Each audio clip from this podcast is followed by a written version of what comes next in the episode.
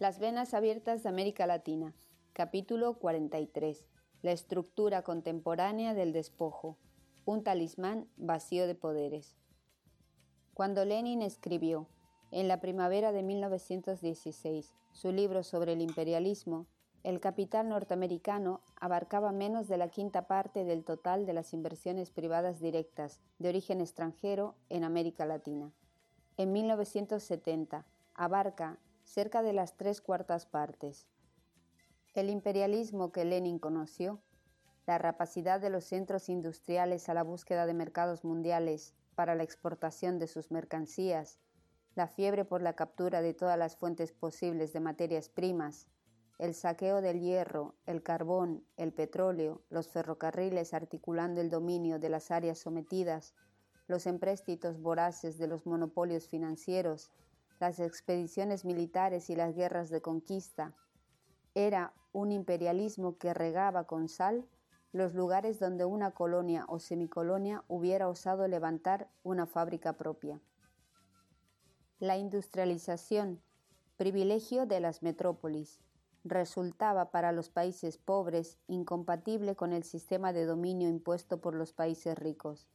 A partir de la Segunda Guerra Mundial, se consolida en América Latina el repliegue de los intereses europeos en beneficio del arrollador avance de las inversiones norteamericanas y se asiste desde entonces a un cambio importante en el destino de las inversiones.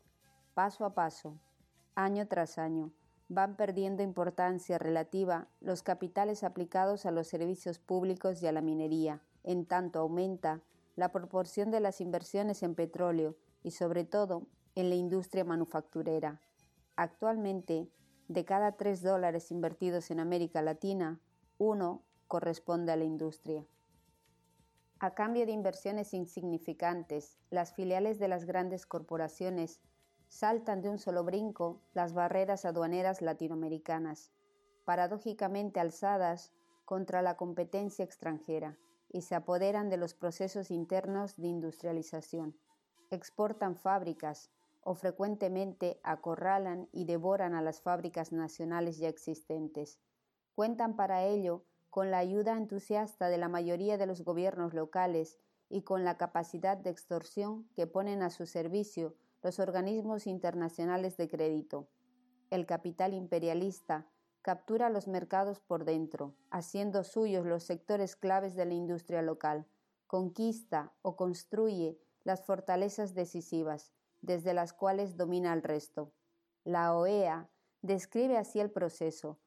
Las empresas latinoamericanas van teniendo un predominio sobre las industrias y tecnologías ya establecidas y de menor sofisticación, mientras la inversión privada norteamericana y probablemente también la proveniente de otros países industrializados va aumentando rápidamente su participación en ciertas industrias dinámicas que requieren un grado de avance tecnológico relativamente alto y que son más importantes en la determinación del curso de desarrollo económico.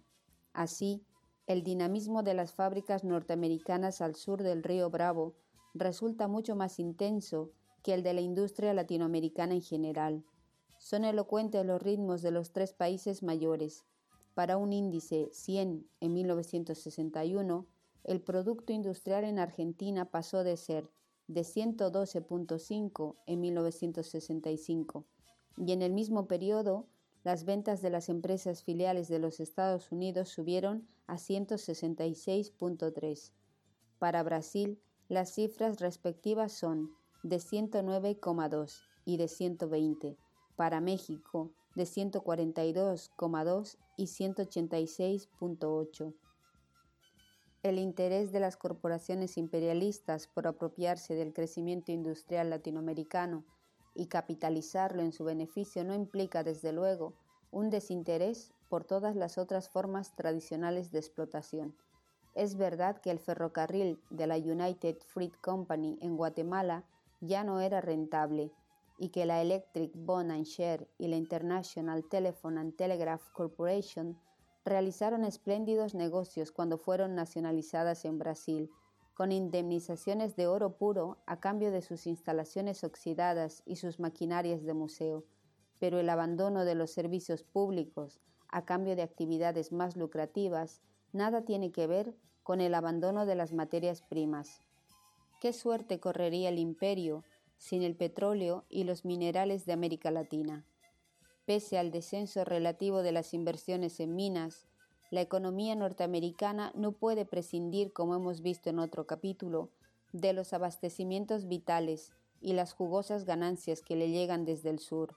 Por lo demás, las inversiones que convierten a las fábricas latinoamericanas en meras piezas del engranaje mundial de las corporaciones gigantes no alteran en absoluto la división internacional del trabajo. No sufre la menor modificación el sistema de vasos comunicantes por donde circulan los capitales y las mercancías entre los países pobres y los países ricos. América Latina continúa exportando su desocupación y su miseria continúa exportando las materias primas que el mercado mundial necesita y de cuya venta depende la economía de la región y ciertos productos industriales elaborados con mano de obra barata por filiales de las corporaciones multinacionales. El intercambio desigual funciona como siempre.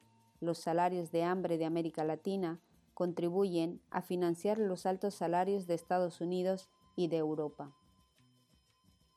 No faltan políticos y tecnócratas dispuestos a demostrar que la invasión del capital extranjero industrializador beneficia las áreas donde irrumpe.